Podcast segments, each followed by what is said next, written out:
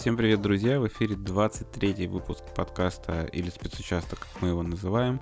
А, вы слушаете подкаст Porky Inside. Э, это выпуск первый в новом году и, надеюсь, не последний. Подкаст про автоспорт и не только, но в большей степени, конечно, про ралли, потому что меня зовут Ярослав Федоров, и я профессионально занимаюсь классическим ралли.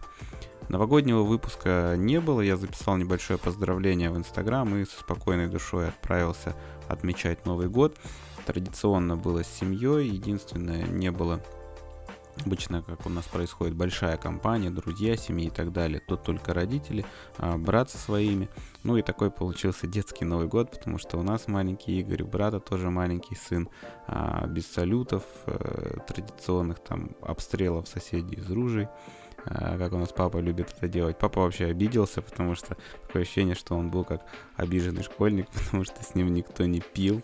Утром мы его обнаружили в одиночестве распивающего шампанское. А, Суховенко принял это за личную обиду, кстати, обещал исправиться, потому что они там а, с Анатоличем такие кореша после того, как а, мы отправили папу на чемпионат мира по футболу через Ростов. И, собственно, Женька там встречал его, организовывал экскурсию по музею. В общем, такой был э, ростовский гид, поэтому они с того момента как бы такие закадычные друзья. А, в общем-то, получилось, что я почти месяц э, сохранял молчание, и что-то уже наверняка забуду из относительно давних новостей. Но, с другой стороны, не о чем было рассказывать. А, был этап Кубка России в Борде, но Борду мы в итоге с Артуром, к сожалению, не поехали, хотя все уже было готово, запланировано, но в последний момент а, не получилось, пришлось отказаться. А, к сожалению, потому что все гонщики отмечали очень классные дороги, хорошую организацию, очень крутую атмосферу. А, мне было видно, что я не поехал, хотя бы потому, что я а, в том числе там меня засунули в чат э, НФР гоночной серии вот этих НФРов, э, Лады. И там, ну и в основном нашем раллийном чате э, все отмечали гостеприимство Гриша Трегубова, потому что гонка в Борде ближайший город это Пермь, соответственно, для Гриши это по сути домашняя гонка, и он как гостеприимный хозяин вообще обеспечивал всех и всем, всех расселил, он э, все подсказал, рассказал, где помыть автомобиль, где он организовал тесты э, в Перми на льду, там один-два дня тестов у нас было запланировано, в частности, там же погонять, потому что это позиционировался как первый выезд на Шкода Эва после Форда у Артура, и, соответственно, очень важно было раскатиться.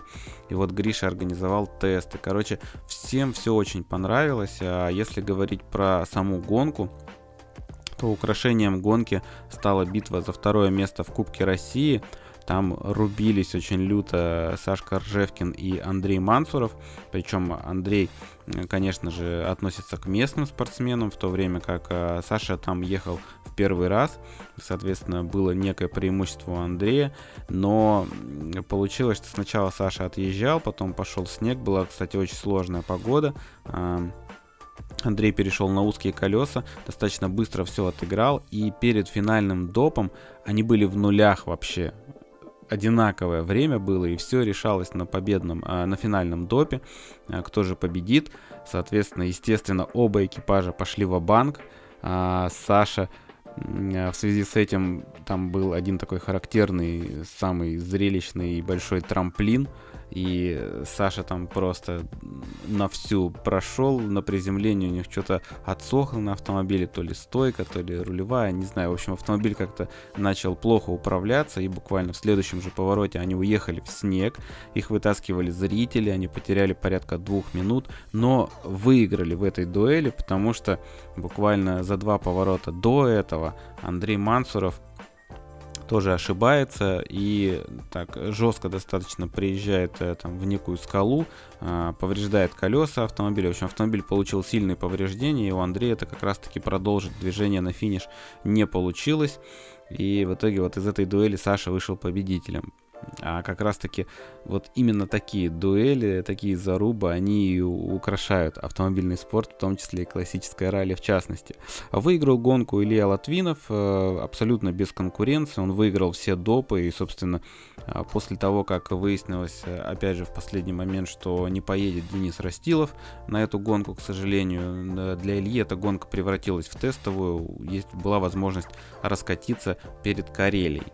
А Карелия первый этап чемпионата России.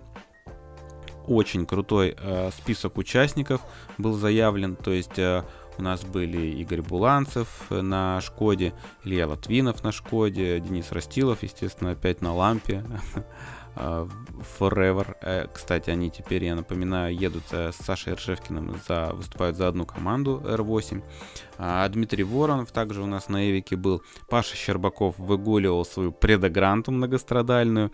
А мы с Артуром как раз-таки на этой гонке дебютировали на Шкода Фабия R5 Evo. Ну и, в общем, там еще в полном приводе хватало народу. А, два автомобиля, если говорить про прото, выставляли, которые спек R Sigma автомобили э, тоже собирают, которые в Санкт-Петербурге. В общем, было однозначно на что посмотреть. Это этап НФР, естественно, был. Была борьба везде. И если говорить про гонку, э, забегая вперед, то, конечно же, украшением этой гонки тоже стала дуэль между Игорем Буланцевым и Ильей а, Латвиновым. А, ну, собственно, как я уже сказал, э, мы с Артуром выполнили первый старт на Шкода R5 Evo. На данный момент самый современный раллийный автомобиль в России, свежепостроенный в 2020 году, собственно, как бы муха не сидела. Вот мы сели первый раз в салон, он девственно чист был и ну, такое, естественно, приятное ощущение нового автомобиля, в принципе, а тем более, если это автомобиль за тысяч тысяч миллионов тысяч евро, э, сидеть в нем приятнее вдвойне. А перед гонкой у нас было два дня тестов э, в Севастьяново, э, в районе Приозерска достаточно популярная такая э, локация, где часто проводят тесты.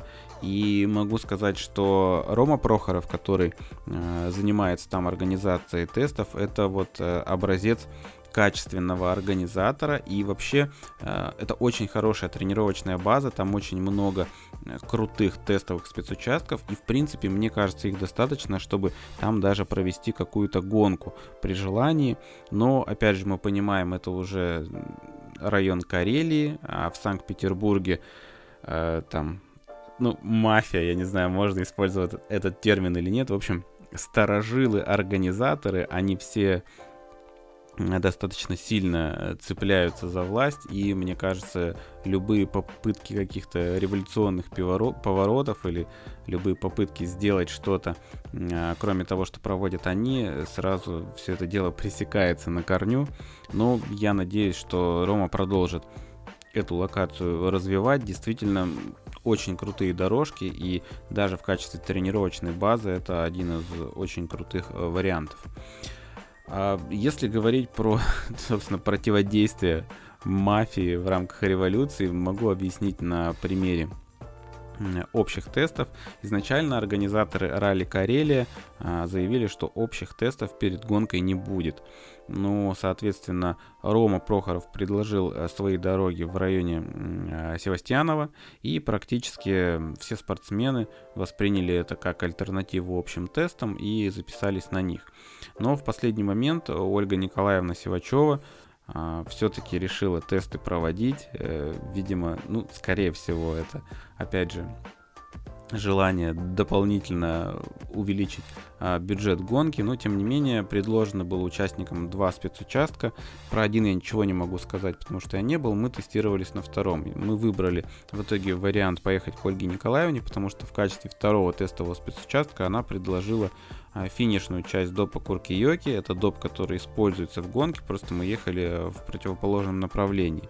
Естественно, как э, тесты перед гонкой, это был вариант лучше, чем в Севастьяново, просто потому что мы ездили уже непосредственно по допу, который будет в гонке, и это возможность э, настроить, ну, проверить настройки автомобиля и раскатиться уже по тому, где ты помчишь непосредственно во время самой гонки. И вот Ольга Николаевна активно там в последний момент всех обзванивала и настоятельно рекомендовала не ездить к Роме, а е- поехать к ней на тесты. И часть спортсменов, собственно, а, поехали а, к Ольге Николаевне. Ну, Рома не обиделся, то есть объяснили ситуацию. В общем-то, у Ромы мы еще погоняем, потому что дороги там, повторюсь, реально очень крутые. А, к слову, для объективности вообще я хотел бы несколько добрых слов сказать в адрес Ольги Николаевны, потому что всю оставшуюся часть подкаста я буду хейтить организацию.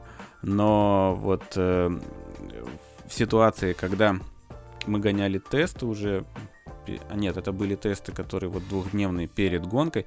В общем, э, мировой опять зафейлил. Я был уверен, что там 15, по-моему, числа в течение дня можно подать э, заявку и, кстати, проведение гонки было под большим вопросом практически до ее старта, потому что, опять же, в Карелии очень сложная э, ситуация с ковидом, и не было до конца понятно, разрешает проводить гонку или нет. А, поэтому мы затянули с подачей, я затянул с подачей заявки. Я был уверен, что 15 числа до вечера я могу ее отправить и думал, вот 15 мы отгоняем тесты и, собственно, я приеду после тестов э, в отель и отправлю э, все заявочные формы но э, заявки надо было отправить до 12. И, соответственно, там во время обеденного перерыва я что-то рылся где-то в нормативных документах и обратил на это внимание, понял, что я жестко промумил, а вынужден был позвонить Ольге Николаевне, попросить прощения, э, собственно, упасть в ноги, сказать, что я вот облажался, э, что в течение часа я быстро-быстро все отправлю договориться там, чтобы нам а, и что удивительно, удалось договориться, что мы не платим увеличенный стартовый взнос, хотя с юридической точки зрения должны были, раз не успели а, в отведенное время подать заявку, но тут это решилось, скорее всего, потому что мы договорились, что мы принесем наличными а, деньги за стартовый взнос, а это, естественно, удобней для организатора по ряду причин, но тем не менее, вот Ольга Николаевна здесь э, пошла навстречу, за что ей огромное спасибо. Но если говорить про тестовый спецучасток, то, конечно, э, мы сильно подпортили финиш допа, э, и там была очень сильная оттепель. Вообще с погодой проходило, происходило что-то странное в Карелии, потому что мы с разницей в несколько дней в рамках недели гоняли двухдневные тесты, потом буквально два дня э, я улетел домой и вернулись, гоняли уже тесты перед гонкой. И вот первые двухдневные тесты мы гоняли в лютый мороз, там было минус 25, что-то такое. А, соответственно, когда мы приехали на тесты перед гонкой, температура э, поднялась буквально до нуля, там была лютая оттепель, и понятно было, что дорогу мы очень сильно а, поднимем, как бы, ну, будет сильная колея, и испортим. А, поэтому я осторожно подошел к маршалам, там, к судьям, которые занимались организацией этих тестов, а, спросил, видя состояние дороги, будут ли что-то с ней делать, там, грейдер восстановит ли ее после тестов. Ну, рассмеялись только мне в лицо ребята, сказали, что в Карелии так не принято восстанавливать дороги там перед гонкой, использовать грейдер и так далее.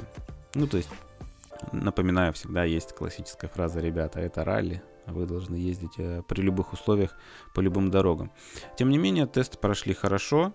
Э, мы на этих тестах э, попробовали и на асимметрике поездить, и на елке сделали несколько проездов. Это определит выбор шин на первый день, потому что на тестах на асимметрике Артур чувствовал себя сильно комфортней на машине. Ему не нравилось, как она ведет себя на елке. Хотя э, всем понимают, ну, если кто из слушателей не знает, то есть елка это узкое колесо, рисунок которого симметричен, э, дорожки с шипами э, ну, как елочки выглядят, образно говоря, в одну сторону, как галочка на галочку. И эта шина лучше работает по, там, скажем, свежевыпавшему снегу или когда много снега на дороге. В общем, она лучше гребет, она лучше разгоняется, лучше тормозит. А по льду и там обычно считается, что в дуге лучше работает асимметрика. Он тоже есть узкий, есть широкий. У нас узкого не было, был только широкий. А, как звучит логично из названия, рисунок шина не асимметричный. С одной стороны вот эти вот полугалочки, которые остались от елки, скажем так, а с другой стороны прямо в направлении движения колеса а, дорожки с шипами. Ну и, соответственно, вот э, на тестах мы приняли решение, что на асимметрике нам бы, конечно, больше хотелось промчать эту гонку. И все э, сводилось к тому, что мы бы с удовольствием на нем промчали, потому что ознакомление показало, что дороги в идеальном состоянии, они были почищены, и очень хотелось вообще эту гонку промчать. Ну, про саму гонку я подробно рассказывать не буду, все в моем инстаграме, я, естественно, рассказывал все в сторис оперативно, и большое спасибо, опять же, что вы отмечаете, что такой формат вам нравится. Там многие пишут, о, я как сам гоночку промчал там. Вот, хотя, мне кажется, уже говорящая голова всем начинает надоедать, но тем не менее для вас э, я в архив сохраненных историй оставил там две даже получилось папки, потому что больше 100 видосов, 100, 100 сторис не позволяет Инстаграм в один архив запихать. В общем, по гонке все там. Если хотите заново пережить прекрасные моменты этой гонки, можете посмотреть. Вот, тезисно расскажу основные моменты, что понравилось по гонке, а что не понравилось. Понравились дороги, как я начал говорить, потому что после ознакомления было лютое желание по ним промчать. Это Карелия, она традиционно прекрасна, и дороги карельские это именно то, почему, несмотря на все грехи организации, несмотря на все там какие-то негативные моменты, спортсмены едут, и, к сожалению, это именно поэтому мне кажется, дороги и вот популярность этих дорог немножечко расслабляет организаторов, потому что, повторюсь, в одном из подкастов я рассказывал, мне кажется, позиция выглядит именно так, что организаторы не заморачиваются по поводу подготовки дорог, потому что на них все равно приедут. Дороги реально крутые, одни из лучших в России, хотя, а, возвращаясь назад, в Борду, многие спортсмены отмечали, особенно те, кто впервые приехал на Борду, что там, возможно, лучшие дороги в России, и даже проводили аналогии с Карелией, говорили, что какие-то дороги, если не лучше, то такие же, как в Карелии. И, в общем, будет здорово, если гонка в Борде будет развиваться и больше народу поедет на эти интересные дороги, потому что, ну, с точки зрения логистики это не очень, конечно, удобно, это далеко, и это не, не центр цивилизации, там нет большого количества гостиниц и так далее, но вот э, дороги спортсменам реально понравились. Вот возвращаясь к карельским дорогам, дорогам они традиционно были очень крутыми, и ну, там одна лумивара, которая в конфигурации в этот раз, она начиналась с быстрой традиционной части, и потом мы уходили налево на 7 хуторов, которые, ну вот летом мы ехали двумя отдельными допами. Сначала Лумивару, а потом налево уходил другой доп 7 хуторов. 7 хуторов, он очень медленный рабочий доп э, с достаточно медленными поворотами по сравнению с начальной быстрой частью на Лумиваре. И вот когда в рамках одного допа происходит смена ритма, это всегда очень интересно. Но кроме дорог понравилась э, вот борьба Игоря и Ильи э, по ходу всей гонки. Я начал об этом рассказывать. То есть а для тех, кто не смотрел э, за гонкой, могу э, рассказать непосредственно по допам. То есть два спортсмена выступают, э, напомню, на технике R5, на Шкодах. И, собственно, их дуэль на протяжении всей гонки а, заключалась в каких-то таких ответных ударах и так далее. То есть там в первый день мы ехали 4 допа. А, после третьего допа... А, третий доп не состоялся, кстати. Пардон. А, подробнее расскажу а, чуть позже. Его, к сожалению, отменили повторное прохождение после того, как на Су-1 произошел вылет автомобиля в болельщиков в зрителей. Вот. Но на четвертом допе, собственно, решалось, кто поедет первым а, в следующий день. И вот я говорил, что с погодой были не лады в Карелии. Получилось, что после ознакомления вот это ощущение идеальных дорог, оно потихонечку начало меркнуть, потому что по прогнозам должен был валить снег. Он должен был начаться вечером, валить всю ночь, потом еще валить весь первый день гонки. Короче, понятно было, что дороги засыпят. Был очень большой вопрос, э, будут ли их чистить, как их будут приводить в какое-то вообще состояние пригодное для гонок. И прикольно, э, что в прошлом году э, все там умоляли, чтобы снег пошел ночью, потому что никому не хотелось ездить по гравию. Снега на тот момент в Карелии не было, и повезло организаторам, снег выпал, и получилось все-таки зимнюю снежную гонку провести. Но вот в этот раз все, все молились, чтобы снега не было. И тем не менее, снега нападало нормально.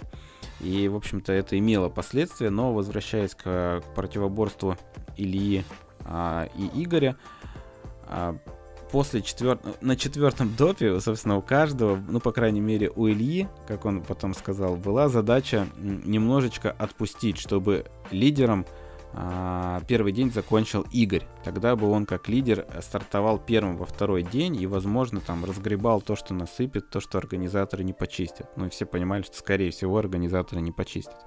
Но Игоря развернуло на четвертом допе, вроде как, и поэтому Илья неожиданно обнаружил на финише, что он э, лидирует э, по дню аж с преимуществом в 10 секунд.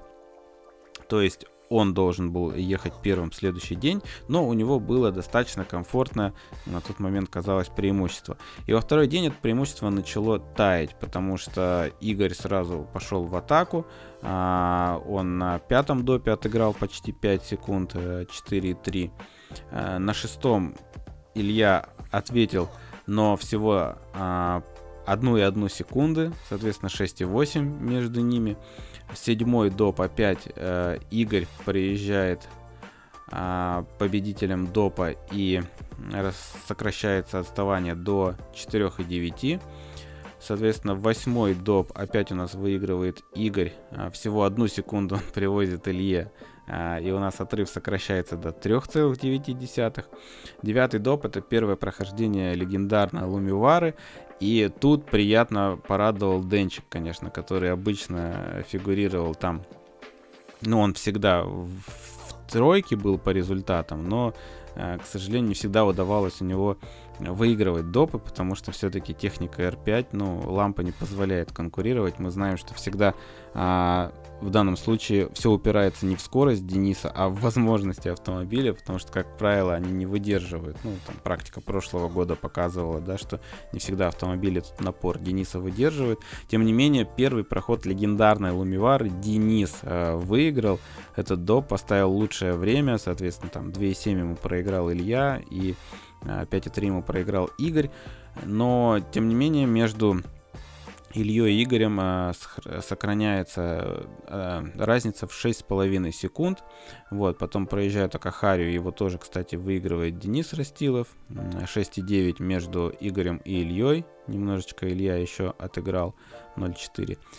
И повторный проход Лумивара, который в итоге станет решающим, потому что, ну, выглядело как лютая атака Игоря, на самом деле, потому что он привез тут Илье сразу 6,6 секунд, но позже Илья рассказал, что а, немножечко его, ну, тут опять же сыграл психологический аспект, да, Илья стоял на старте, и у него просто а, нога э, соскользнула, то есть на подошве, видимо, был снег, а чтобы ноги не соскальзывали на спортивных педалях, как правило, клеят просто наждачку. Вот, и там наждачка старая, видимо, оторвалась или что. Ну, короче, у Илюхи а, соскочила педаль сцепления, автомобиль дерн, дернулся на старте, удалось ему там ручником его поддержать, то есть не было фальстарта, но тем не менее там за доли секунды до старта, когда уже надо раздуваться на ланче, автомобиль там почти заглох. В общем, конечно, в таком состоянии стартовав, Илюха там полдопа собирался, и, честно говоря, доп у него не пошел, как он признается. И в итоге э, перед, э, собственно, 12-м финальным допом разница между Игорем и Ильей остается лишь 0,3 секунды. И понятно будет, что все решится опять же на финальном допе. И это прекрасно, что на первом этапе чемпионата России такая борьба. Все напряженно смотрят, чем же она закончится. У Игоря тоже хватает проблем, потому что ему подсказали, что ну, перед стартом финального допа, что у него там спускает колесо, он быстро выскакивает э, с Мишей Гендельманом, меняет это, это колесо, но в итоге получается, э, что в полной атаке оба экипажа, но Игорь чуть быстрее, чуть быстрее он на 0,5 секунды, и в итоге гонку он выигрывает с преимуществом 0,2 секунды. Это очень плотный финиш, такого плотного финиша в Карелии, наверное, не было никогда, либо очень давно, и, собственно, большое спасибо парням э, за то, э, как э, прошла у них эта гонка, потому что, повторюсь, даже наблюдать со стороны было огромным удовольствием.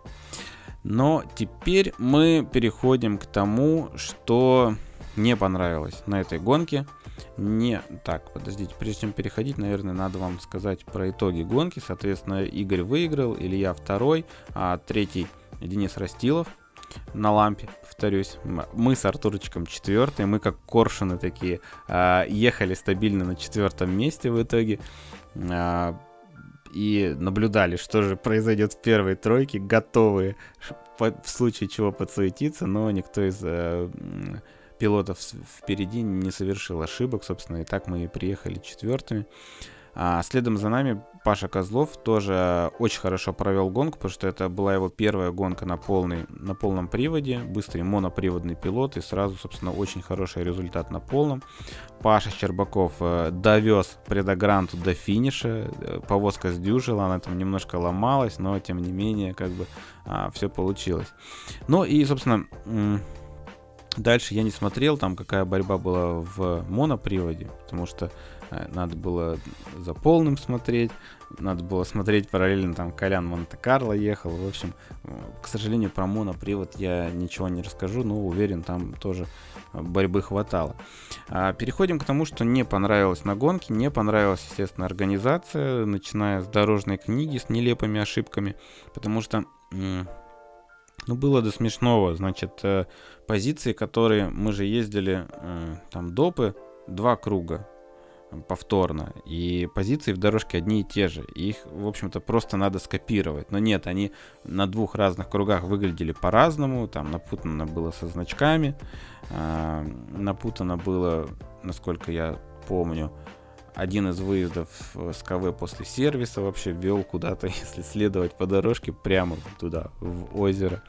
В общем, э, ну, опять же, организаторы не заморачиваются, потому что вроде как тут все очевидно, все уже эту гонку знают, все знают, куда ехать, все знают, где допы, и зачем заморачиваться по поводу дорожной книги. Но дорожная книга это ерунда по сравнению с обеспечением безопасности, вернее, полным ее отсутствием, которое было на гонке. И об этом я давайте разберу на, собственно, опять же на конкретном примере в плане э, чистки э, трассы. Я уже вам рассказал, что трассу засыпало, и все ждали, что же организаторы сделают, почистят, не почистят. Там были инициативные группы, которые готовы были оплатить грейдер спортсменам. Просто хотелось проехать по почищенной трассе. И э, понимая, что организатор традиционно скажет, просто у нас не хватило денег на грейдер, э, участники говорили, давайте, мы, собственно, готовы заплатить. Хотя на минуточку стартовый взнос в чемпионате России составляет а, 35 тысяч рублей с экипажа, который едет в абсолюте. А экипажев на этой гонке было, прямо скажем, достаточно. Но ладно, не будем считать чужие деньги.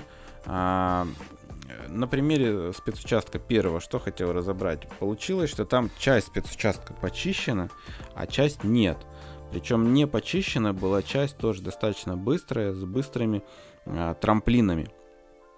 И Например, у нас возникли проблемы именно поэтому. Э, мы заходили на трамплин практически на максимальной скорости э, по траектории, которая была прописана в стенограмме, но снег, который ну, абсолютно не был почищен. То есть снег, образно говоря, в пол колеса лежал на дороге, что-то там овощи поездили, пока они расставлялись зрители по каким-то местам. И получилось, что нас начало этот снег затягивать, автомобиль начало вращать, там Артур пытался его стабилизировать, колеса что-то зацепились, автомобиль переставило. В общем, получается, что мы на хорошем таком ходу, это достаточно неприятное ощущение, могу вам сказать. Мы заходим на трамплин уже боком, мы выпрыгиваем не прямо, как хотелось бы, а тупо боком. То есть был вариант однозначно приземлиться, поймать упор, и автомобиль бы начал вращаться там за трамплином, а достаточное количество раз, потому что, ну, скорость, повторюсь, была хорошая. Вот, тем не менее, там а, он приземлился куда-то жопой в сугроб, мы там остановились, снег вокруг, ничего не понятно. Вот, при этом Артур еще объезжал каких-то зрителей э, в момент, когда начался убор. И к сожалению, зрители стояли э, на этом трамплине, и, к большому сожалению, даже вот этот вот наш вылет их не смутил и не заставил задуматься, что это место потенциально опасно. К сожалению, потому что в этом же месте у Максима Белякова были проблемы, его еще до трамплина, видимо, выставило, э, автомобиль тоже поймал упор, к сожалению, начал вращаться, и уже на трамплин он а, кувыркаясь через крышу, образно говоря, приехал и задел двух зрителей. То есть попал э, таким образом в толпу зрителей, двух задел. К сожалению, в тяжелом состоянии их там увезли э, с места. И э, именно поэтому повторно мы этот доп не ехали, потому что скорая уехала к зрителям, и к моменту повторного прохода на старте скорой не было. Ну, а по требованиям безопасности доп нельзя запускать, если на старте нет скорой. Вообще я не помню ни одной Карелии без каких-либо проблем в плане зрителей. Постоянно либо кого-то заденут, либо кому-то камень в голову прилетит, если про летние гонки говорить. А с одной стороны, конечно, это связано с тем, что нет культуры болельщика. Э, и алкоголь часто фигурирует, и зрители не знают, где стоять, не понимают, где безопасно, где небезопасно. Очень многие прямо лежат на трассе, там, либо стоят в непосредственной близости, они хотят, там, я не знаю, сделать зрелищный кадр, или как во времена группы Б потрогать автомобиль, который мимо них проезжает. Но все-таки хочется напомнить, что обеспечение безопасности на гонке лежит на организаторах. И у них в бюджет заложены все расходы, связанные с этим, насколько я знаю, потому что общаясь с федерацией на тему, а почему, например, у нас нет э, шейкдауна в чемпионате России, либо почему у нас нет Stage, потому что все эти вещи, естественно, увеличили бы зрелищность, добавили бы интереса а, проводящим, ну, гонкам, которые проходят у нас, да, но организаторы и федерация достаточно четко отвечают, что это еще потребует дополнительного бюджета, которого и так организаторам не хватает, потому что дополнительно нужно просчитывать зоны вылета, потенциальные, ставить туда каких-то чоповцев, либо маршалов, это все дополнительные расходы. Но, в общем-то, а, могу сказать, что организаторы, по идее, должны работать. У них на самом деле в регламенте прямо черным по белому написано. Вот я открываю регламент Ралли Карелия, и тут даже жирным шрифтом почему-то выделено. А, организатор соревнований несет ответственность за выполнение требований спортивного кодекса РАФ, за своевременное проведение соревнований согласно календарю, за обеспечение безопасности участников, судей и зрителей во время проведения мероприятия. Ну и дальше там про ковид идет, поэтому, собственно, жирно выделено. Но, тем не менее, а, организаторы-то, они заранее должны работать со зрителями еще задолго до гонки, по крайней мере, если мы говорим про местных жителей, да, а, они должны предупреждать население по радио, по средствам массовой информации, телевидение, буклеты, плакаты какие-то. А, говорить, что будут гонки, рассказывать, где можно безопасно посмотреть, где можно стоять, где нельзя, что нельзя спиной к автомобилю поворачиваться спортивному и так далее и тому подобное. В этом плане, опять же, не, чтобы не выглядело как реклама, но уральские организаторы гораздо более ответственны в этом вопросе, просто потому что они, они больше боятся попасть в какую-то неприятную ситуацию, потому что они понимают, что если, не дай бог, что-то случится, отвечать будут они.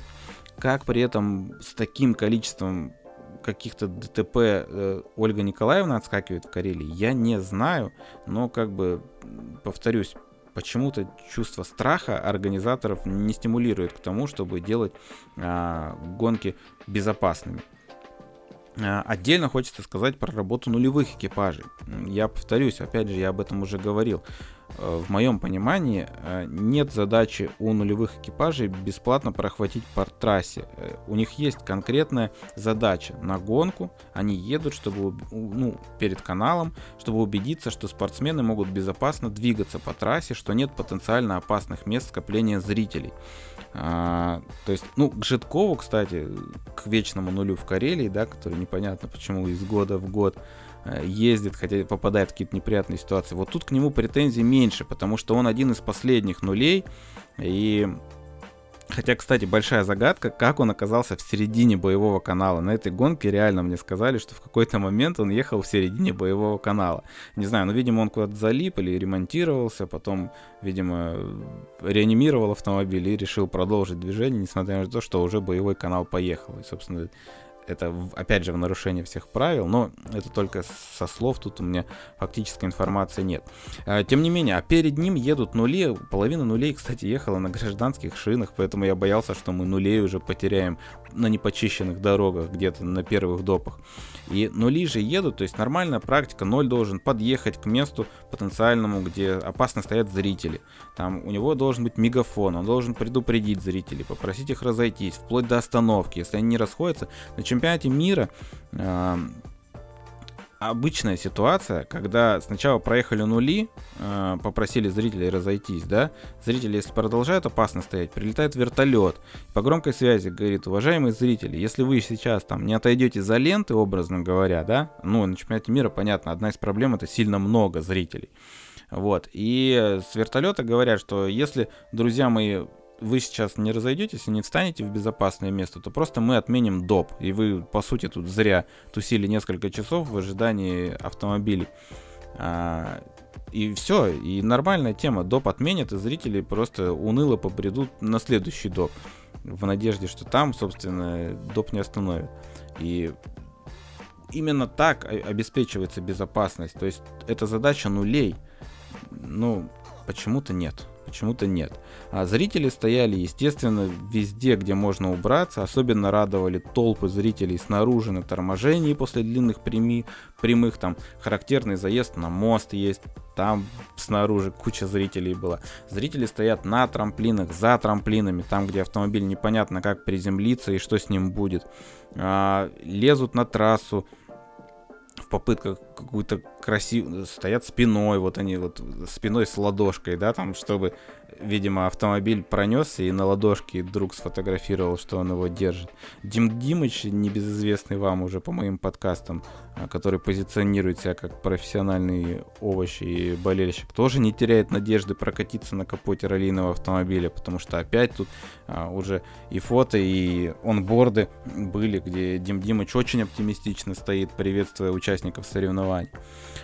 А, следующий немаловажный вопрос это ответственность и последствия для экипажа. Вот, э, соответственно, у нас есть ситуация, где Максим Беляков э, снес двух зрителей, да, и нет подтвержденной информации, что в итоге с ними, потому что разная информация была, было тяжелое состояние, потом информация разнилась, просто нет подтвержденной, поэтому я не буду озвучивать, что в итоге, но в любом случае надо понимать, кто дальше и за что несет ответственность. А, в моем понимании, как вы уже поняли, а, тавтологию, простите за тавтологию, а, организатор не обеспечил э, безопасность, то есть зрители стояли там, где они не должны были, да, не было маршала, не было лент и так далее. Но в России в очередной раз мы убеждаемся, что всегда виноват экипаж. Я не знаю, как закончится история для Максима. И для меня, кстати, вот э, большой вопрос и весьма странное решение экипажа а, стартовать во второй день. После того, как они в первый попали вот в эту неприятную ситуацию, они продолжили второй день, как бы как будто ничего не случилось. Не знаю, я не был в этой ситуации, не хочу ее на себя примерять, не знаю, как бы я или мой пилот реагировали на такое, но скорее всего э, после такого продолжать гонку, наверное, по меньшей мере странно. Тем не менее, это личное решение каждого. Мне тут Хочется только отметить, что вот даже в регламенте а, написано, что за все это несут ответственность организаторы. Но практика, к сожалению, показывает, что до последнего будут пытаться либо просто замять, либо сделать виноватым экипаж. Ну, тут, опять же, буду держать вас в курсе событий, посмотрим, а, чем дело кончится. Кроме организации, сильно, к сожалению, испортило впечатление о гонке поведение некоторых участников, которые проявили неуважение к соперникам. А, тут я поясню. А, речь идет про э, ситуацию, когда из-за постоянных э, каких-то заминок и отложенных стартов э, мы вышли за пределы тайминга э, по времени по допам и, собственно, канал потихонечку прохождения последних двух допов, ну, в частности, заключительного допа, начал смещаться а, там в сумерки. Ну, для хвоста канала вообще, наверное, в темное время суток. Но критично это было для головки а, полного привода, который изначально по таймингу планировал успеть засветло. И очень многие участники и спортсмены а, с собой дополнительный свет не взяли. Вообще с дополнительным светом очень интересная ситуация в Карелии. Каждый год там э, э, в конечном итоге разрешают, допустим, в первый день между повторными прохождениями по двум допам э, ставить дополнительный свет чтобы механики могли его поставить после зоны заправки. Это происходит каждый год, но почему-то каждый год э, это решение принимается в последний момент на КСК. Хотя мне кажется, просто можно прописать это в регламенте как базовую вещь, потому что, ну, достаточно очевидно, учитывая э, количество различных эксцессов и сдвижения по таймингу в Карелии. В общем-то, э, то есть я к тому, что организаторы, опять же, могли э, своими действиями позволить избежать этой неприятной ситуации, которую, безусловно, экипажи и спортсмены попали по своей вине и по своей глупости. Я имею в виду, что если бы организаторы э, разрешили и во второй день э, после заправки всем желающим э, позволить ставить дополнительный свет, то было бы гораздо меньше проблем и претензий. А тут получилась ситуация, что многие экипажи, понадеявшись, что успеют проскочить не взяли с собой дополнительный свет, люстру, и можно было, ну, не крепить ее к автомобилю, а закрепить ее в багажнике, например, да, чтобы она не мешала, не давала сопротивления, там, риск повредить и так далее. Но если возникнет такая ситуация, это нормальная практика, ты берешь на всякий случай, что вдруг тайминг сместится, и тогда ты достаешь люстру и прикручиваешь. Потому что Э, нет разрешения поставить ее извне механиком, да, то есть ты можешь только использовать люстру, если она у тебя с собой с сервиса на борту автомобиля. А мы, я не скажу, что это была ошибка, потому что в конечном итоге мы особо и не жаловались на свет, даже учитывая, что мы ушли в сумерки на Шкоде, на Эво очень хороший дальний свет, нам в принципе его хватило. Но по дороге на заключительный доп мы, к сожалению, видели какое-то количество э, представителей команд, механиков или просто откровенно люстр, лежащих на обочине, которые как бы ждали свой экипаж. Ну, практика выглядит как э, ты просто нашел, скажем так, люстру, дополнительный свет на перегоне. Э, то есть это не считается таким э, прямо помощью, которая на самом деле, естественно, запрещена и вплоть до исключения посторонняя помощь на трассе. Ну вот ты ехал и нашел в кустах именно свою люстру, которую там тебе заботливо оставили механики. И в данном случае мне кажется, что экипажи, которые э, таким образом нарушают правила, это некое неуважение к соперникам, потому что ты как бы предполагаешь, что ты ну, почему-то умнее или можешь себе позволить действовать не в рамках правил, по которым проходит гонка. А, поэтому, ну, опять же, каждый для себя решает. Ну, вот почему-то нам это, ну, мне немножко резануло впечатление о гонке, в целом позитивное, которое было. А, поэтому вот поименный список нарушителей, друзья. Нет, конечно же нет. Э, каждый за себя знает, и я надеюсь, что впредь э, просто такой ситуации не будет возникать, потому что организаторы заранее просто пропишут в регламенте возможность потенциальной установки дополнительного света на случай вот таких форс-мажоров. А еще, значит, э, могу рассказать про эмоциональный рассказ Алексея Ударцева. Это фотограф наш, ну как наш, э, фотографии его вы могли э, видеть уже у меня в Инстаграм, он уже нас фоткал с Артуром. А, фотограф из Екатеринбурга, один из лучших на Урале и, в общем-то, Э, выглядит так, что один из лучших в России, потому что, ну, если смотреть фотографии, которые получаются на выходе после каждой гонки, фотографии действительно крутые, вы могли в этом убедиться, если смотрите мой инстаграм. И вот он тоже достаточно эмоционально рассказывал о своем опыте. Он очень давно не был в Карелии, после того, как и я, большого перерыва, а, приехал вновь на эту гонку поработать, пофотографировать.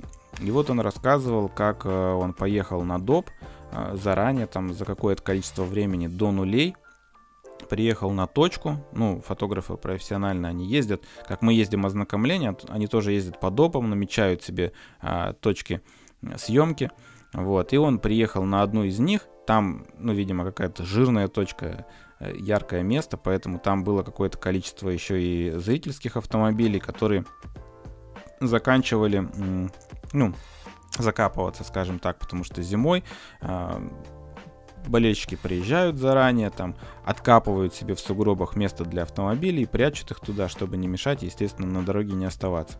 Вот, соответственно, он там находится в некой очереди из автомобилей, которые вот э, продолжают э, прятаться с дороги. Э, видимо, скоро должны пойти нули, потому что по появляется некий автомобиль организаторов, Э, ну, предполагаем, что это организаторы, как Алексей говорит, по поведению, я бы предположил, что это какой-то представитель, либо там комиссар по безопасности, по маршруту, ну, в общем, кто-то, кто имеет возможность, э, к сожалению, в собственном понимании, имеет право кричать на повышенных тонах, потому что достаточно быстро, собственно, из автомобиля вылезло несколько человек и начали орать на этих болельщиков, что немедленно убирайте тачки, скоро пойдут нули и так далее. В принципе, грамотно, да, правильно, да. А, подошел Леха, который, ну, тоже, собственно, на него эта волна негодования захлестнулась, и он попытался объяснить, что он, собственно, профессиональный фотограф, аккредитованный, у него есть э, жилетка, у него есть там наклейка, бэджик, он прекрасно понимает э, тайминг, он прекрасно понимает, через сколько по трассе пойдут нули, и, естественно, до этого времени он, собственно, свой автомобиль тоже уберет.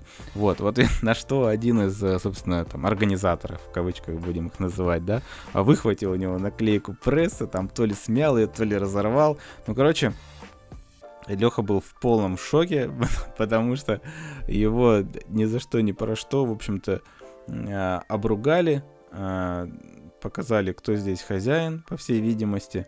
И вот э, как раз-таки ситуация, когда у нас организаторы немножечко не там и немножечко не то делают, если говорить про безопасность, потому что здесь а, профессиональный фотограф, который четко понимает правила игры, который делает в том числе все для развития этой дисциплины, потому что красивые фотки в конечном итоге они нужны и организаторам, они нужны и, и экипажам, естественно, и при этом отбивать вот так вот у него желание куда-либо приезжать, потому что, ну, я помню, он рассказывал, какие у него положительные тоже впечатления были от Борды, потому что организаторы Борды, а, они выходили на диалог, они говорили, да, мы знаем, у нас есть какие-то грехи, но давайте вместе обсуждать, как мы можем улучшить гонку, в том числе для представителей медиа, для фотографов.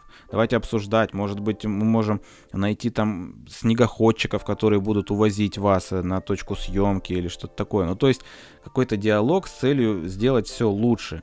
А тут как бы вот такой синдром Наполеона, какой-то синдром власти. Приехали, всех обругали, в общем, и испортили всем впечатление. И не сказать, что улучшили безопасность в конечном итоге, просто типа, попытались показать, насколько им а не важно мнение кого-то другого. Но, тем не менее, в общем, ситуация вот тоже имела место. Я надеюсь, она не отобьет желание у Алексея ездить на другие этапы, и в том числе в Карелию, потому что там еще планируется несколько этапов Кубка и чемпионата.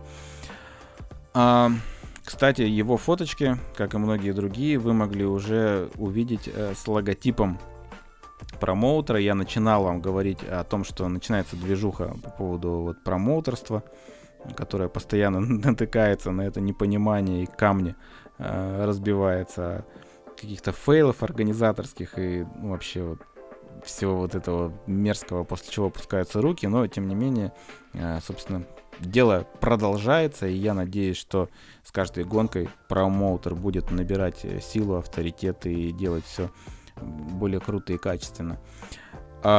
Если еще говорить про эпичные эпизоды на этой гонке, это, конечно же, вылет Михаила Алексеева на перегоне.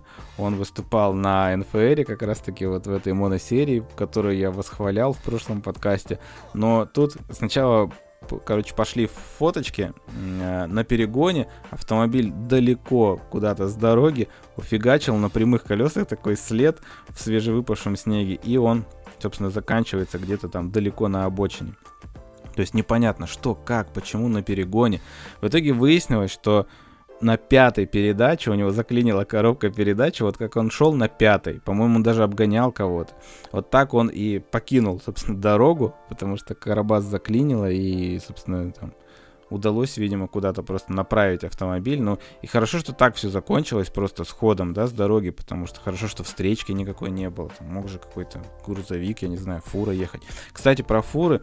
А, тоже на ознакомлении тут пыталась одна фура нас смять, причем даже а, во многом более жестко было, чем у нас с Васьком, потому что мы выехали с одного из допов а, на дорогу, ну, перегон, дорога, которая активно используется, в том числе там лесовозами, грузовым транспортом, видимо. И мы очень медленно ехали, мы ехали порядка 40 км в час, потому что мы только после допа, и мы что-то обсуждали, какие-то места характерные, так.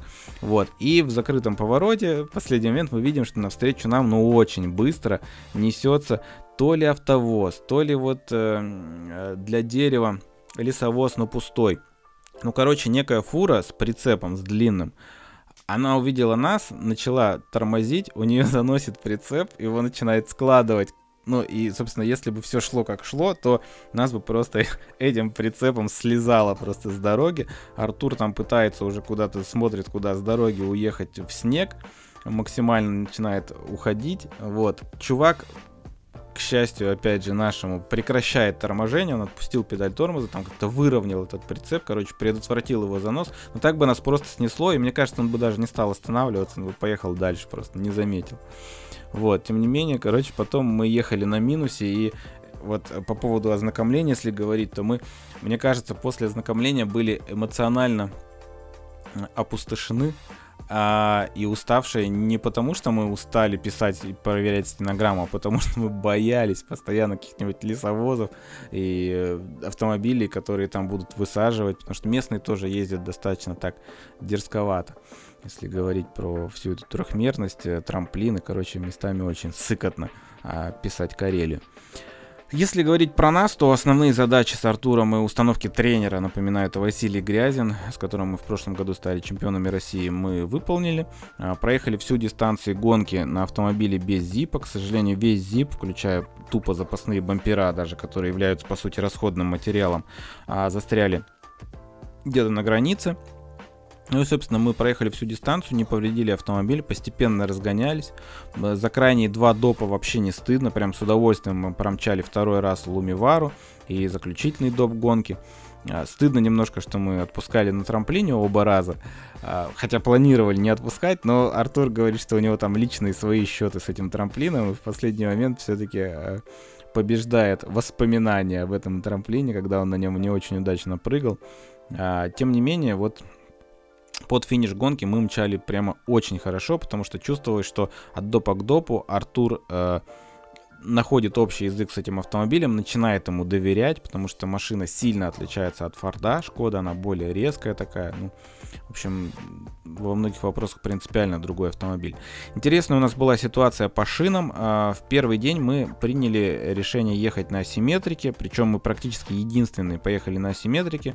Как я уже начал говорить, это было связано с тем, что на асимметрике Артур э, более комфортно себя чувствовал.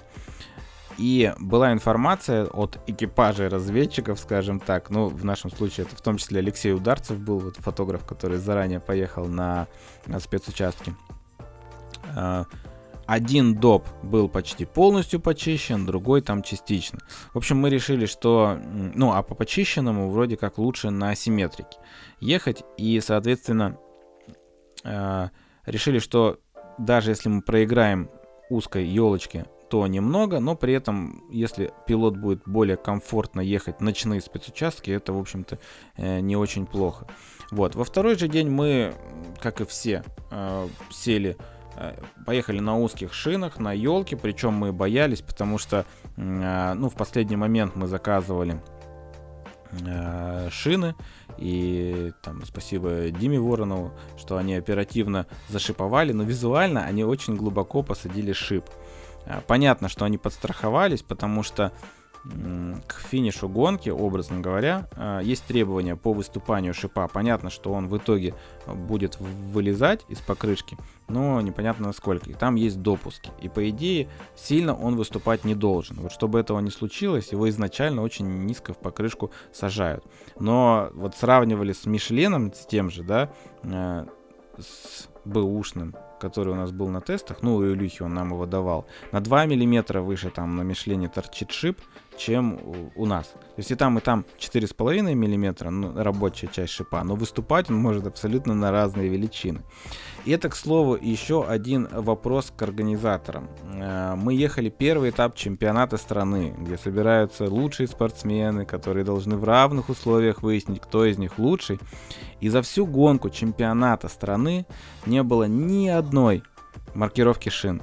А мы говорим про зимнюю гонку, где вопрос шин очень актуален, потому что, повторюсь, шины можно зашиповать по-разному. Шипы могут торчать по-разному. И можно сделать себе шины, которые будут заведомо нарушать регламент по выступающей части, но на них будет лютый держак, потому что там тупо больше шипа торчит из покрышки. И вот при этом, при всем, ни одной маркировки шин. У тебя не посчитано ни количество колес, у тебя нет контроля, какие у тебя колеса. То есть можно было вообще на 8 миллиметров вы, выпустить шип, мне кажется, промчать гонку, никто бы тебе ничего слова не сказал.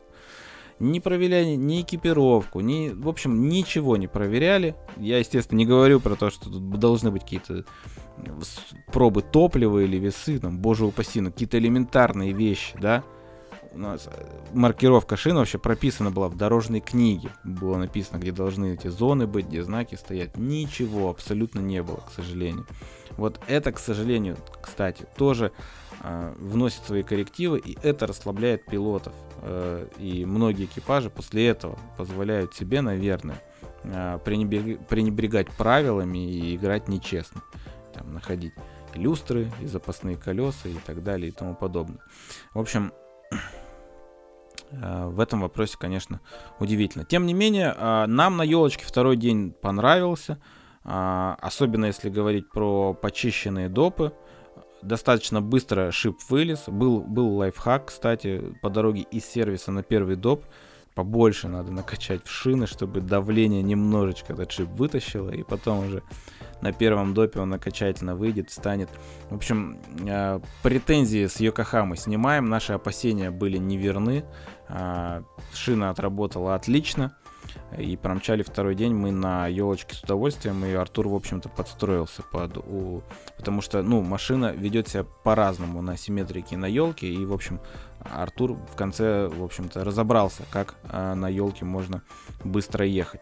Если говорить про второй день, кстати, были тоже очень интересные ситуации, когда вот тупо пол допа была не почищена. Потом выяснилось, что это, скорее всего, вообще не организаторы чистили доп первую половину, а э, владельцы там карьер возле допа налево уходит потом дорога. И вот ровно до этого поворота налево было почищено. Соответственно, предположили, что просто ребята, которые в карьере работают, для своих грузовиков почистили. А организатор, ну, он даже не заморачивался по, по почистку. А ситу... ну, ощущения такие, прямо скажем, интересные, когда ты едешь по почищенной широкой дороге, наваливаешь, и в следующем повороте ты обнаруживаешь, что просто, ну, как будто техника чистила и испарилась, грейдеры, да, у тебя там опять в пол колеса снег, и ну, начинаются определенные проблемы, прямо скажем. Так, э, по Карелии, в общем-то, все. Зимой еще планируется Якима, и думаю, соберется интересный туда состав. Э, еще не знаю, помчим ли мы, но я бы с удовольствием, конечно, вернулся в Зимнюю Карелию, несмотря ни на что, потому что, повторюсь, дороги там классные. Ближайшие этапы Кубка России пройдут на Урале. Это будет Асбест, там будет ледовый спецучасток Алешкин пруд. А, на лед... в асбесте, короче, появился большой пруд, а, и там Сережа Ременник э, построил очень хороший ледовый автодром. Они там на Маздах гоняют, Mazda MX-5 Cup, у них там тренерская вся арендная работа происходит. Там несколько трасс, абсолютно большой, крутой, ну потому что позволяет площади, позволяет техника, в общем, там очень крутая локация. И вот в этой локации они нарезали ледовый спецучасток, назвали его Алешкин пруд, очевидно это в честь Алексея Игнатова, естественно, который является там сейчас главным куратором этой гоночной а, серии проекта MX-5 Cup. Вот. И, собственно, в Асбесте будет а, ледовый спецучасток. Давно их не было. Какое-то количество лет назад был ледовый спецучасток прямо в Екатеринбурге. А, можно было там выезжать на лед, и мы ездили из Асбеста, был очень длинный перегон. Назад был. Туда можно было, по-моему, на прицепах, назад можно было, нужно было ехать своим ходом, что-то такое. Вот. И ралли Малахит тоже будет одна из моих любимых гонок, я вам напоминаю, это домашняя гонка, которая проходит э, в окрестностях Кыштыма, и там тоже будет ледовая секция, ее тоже очень давно не было, но в этот раз она будет проходить в самом грязном городе планеты Карабаше. И, короче, всем, кто не был, такой антураж и еще одна э, причина, чтобы поехать эту гонку, потому что, мне кажется, будет очень атмосферно.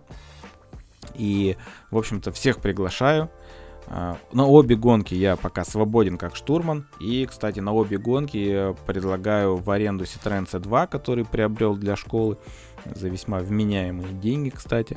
В общем, а, если никого не будет, может, сам сяду газну. Появился спортивный автомобиль у нас в школе. Про школу подробнее расскажу в следующем выпуске, там какие программы, какие автомобили появились. Вот один из них под спортивную программу, это а, Citroёn C2 не C2R2, не супер мощная версия, а, такой слабенький, но надежный автомобиль, отличная возможность там сделать себе какие-то тесты, тренировочный выезд а, в качестве первого шага в автоспорт.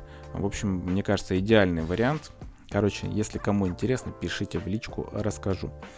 Так, это все, что касательно наших приключений. Немножечко, конечно, нужно рассказать про Коляна, потому что мы долго ждали, был там тоже э, информационный вакуум некий, гадали все, потому что начал он гонять и тесты на поло и так далее. В общем, в итоге Колян показал долгожданную расцветку своего пола, записал долгожданное видео, которое от него э, все просили, он обещал записать видео, в котором расскажет там какие-то нюансы про планы, Э, на, на этот год ответит на вопросы многочисленные. В общем, записал он долгожданное видео, э, выложил на своем телеграм-канале.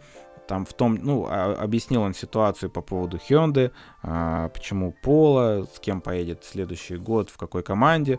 Вот, прозвучала очень интересная информация, что там в рамках набора опыта будем пробовать работать с различными пилотами и штурманами. Поэтому, видимо, поиск не окончен.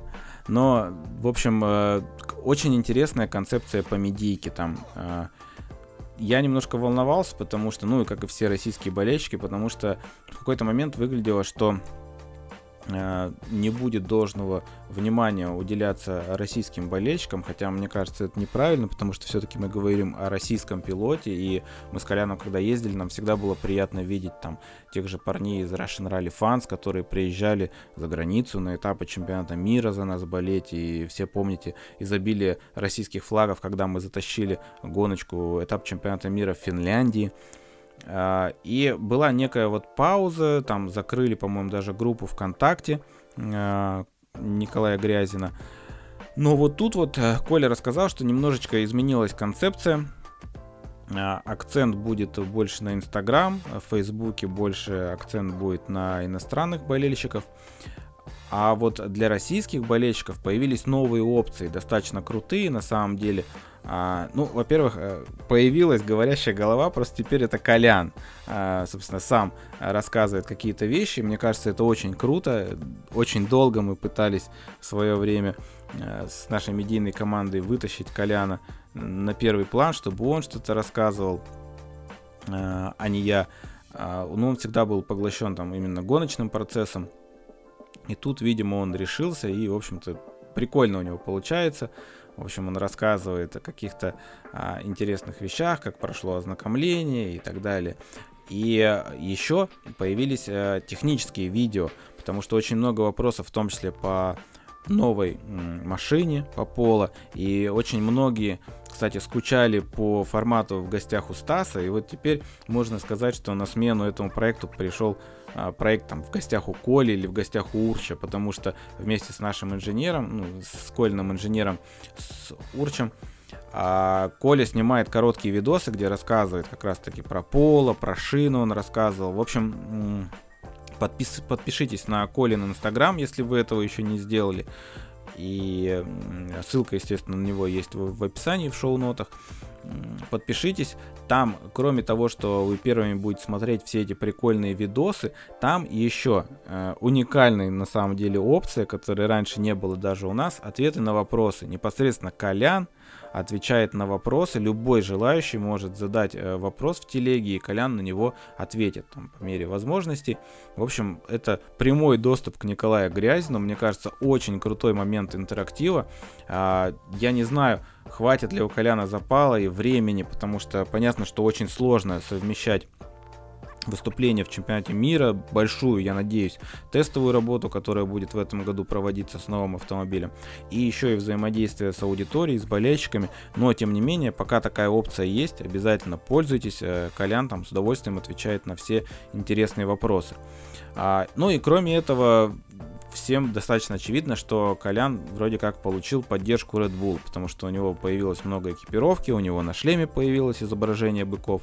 И это тоже очень здорово. Не зря мы два года там пытались до них достучаться, выбивая этот контракт. И я, конечно, очень рад, что наконец-таки Red Bull подписали э, Коляна, и он собственно, должен тоже стать атлетом Red Bull, получить этот крутой статус и в российских атлетах Red Bull появится еще одна восходящая звезда. А, если говорить про Монте, кстати, друзья, прошел первый этап чемпионата мира, ралли Монте-Карло, и Колян там отлично промчал, он финишировал. Напоминаю, что это одна из самых сложных гонок, и сам факт финиша уже на ней крутой. Он финишировал с пятым результатом а, в своей группе, 12 в абсолюте, и это при двух проколах. И там были вопросы, почему он не в RC2. Э, просто эту гонку он не поставил для зачетной, так сказать. Вот, поэтому его надо было мониторить в RC2 категории. Вот, и там он финишировал пятым. У него была очень крутая тактика на гонку, на самом деле постепенно тоже разгонялся, щупал, смотрел, а, ускорялся.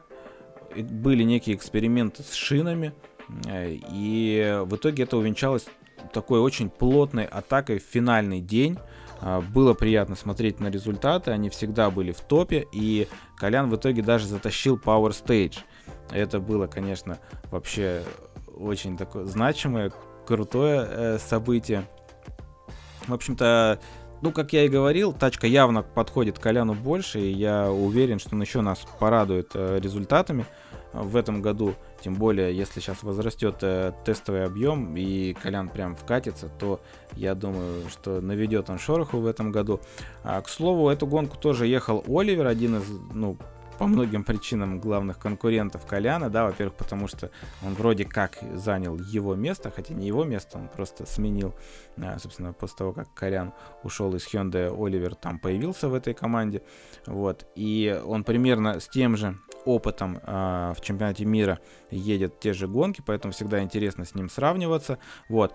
Оливер сошел на Power Stage, причем он всем рассказал там в своих соцсетях, что он вылетел в канаву, и, к сожалению, не было зрителей, чтобы вернуть его на трассу, и вот типа такой обильный исход.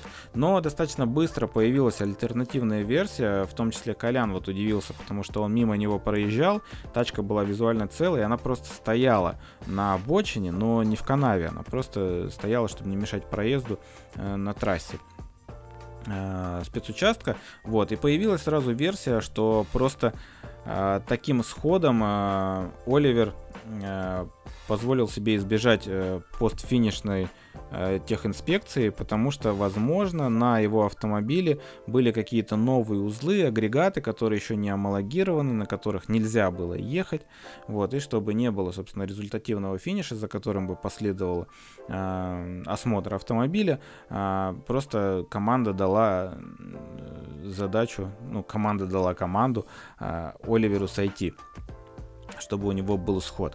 Вот. А если говорить про R5 автомобили, Микельсон выиграл вообще за явным преимуществом, там больше двух минут, по-моему, а, у него от а, других Э, спортсменов, выступающих на этой категории автомобилей. Если говорить про итоги в общем, то это Ажье, Эванс и Невиль. А, Невиль, к слову, тоже сменил штурмана, причем внезапно. У него был очень крутой штурман, мы с ним общались, прикольный э, парень Николас Гильцов. Николас, Никола.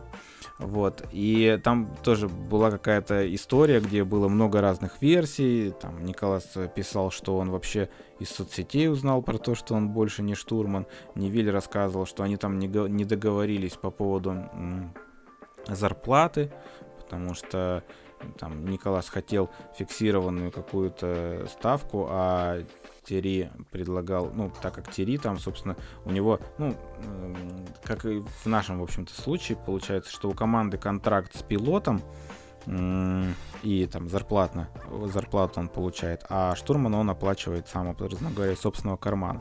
Вот. И вроде как у них э, была, Николай хотел фиксированную какую-то, как в прошлом, э, ставку там за месяц, за год, неважно. А Тери э, хотел на фоне многочисленных отмен этапов чемпионата мира и сокращения гонок и тестов перевести это все, ну, в систему, где он там, видимо, получает за каждую гонку, образно говоря. Ну, короче, неважно, по поводу денег они там как-то не договорились, и Тереневиль штурмана сменил. Конечно, такая э, выглядит как пагубное влияние команды Hyundai на штурманов, мне кажется. Заговор. А, так, э, итоги гонки я вам озвучил. Могу озвучить э, факты факты про гонку, которые вышли на Ралли Зон. Тут, к сожалению, не будет Э, блока про ралли-зону, потому что там часть новостей уже протухла, они достаточно давно были, и просто они будут вам неинтересны, либо не актуальны. Ну, там про отмену ралли Великобритании и так далее. В общем, все это вы можете почитать на телеграм-канале Ралли Зон. Ссылка тоже есть в шоу-нотах. И обязательно подпишитесь, потому что ну, очень удобно узнавать всем первых новости узнавать первым, следить за гонками оперативно и так далее и тому подобное. Так, а, факты о ралли Монте-Карло. Это 50-я победа Себастьяна Ажье в чемпионате мира и 8 с учетом этапа в ИРЦ в ралли Монте-Карло. Это является абсолютным рекордом. Toyota стала пятым производителем, а, с которым Ажье победил в ралли Монте-Карло. До этого он выигрывал с Peugeot, Volkswagen, Ford и Citroën. Это четвертая победа Toyota в Монте-Карло после 91, 93 и 98 годов. Первый в карьере подиум для Мартина э, Видеги, впервые стартовавшего с Тереневилем. Это, собственно, новый штурман его. Ну, вы его могли помнить, он выступал с нами вместе там в чемпионате Европы. А, лучший результат, второе место Эльфина Эванса в этой гонке. И лучший результат в карьере у Такамото Кацуты, он приехал шестым. У Танака тут второй сход подряд. А, кстати, на этом месте поставили ретардер, где он в прошлом году так эпично вылетел, зрелищно. А, и первый в истории дубль Toyota а, в ралли Монте-Карло. Так, ну что же. Следующее после отмены Швеции будет Арктик Ралли Финланд в конце февраля а, в чемпионате мира. Там, естественно, Колян поедет. И я надеюсь, промчит очень хорошо, потому что зимние гонки ему нравятся. И есть возможность сейчас э, провести большой объем тестов, э, подобрать нужные настройки.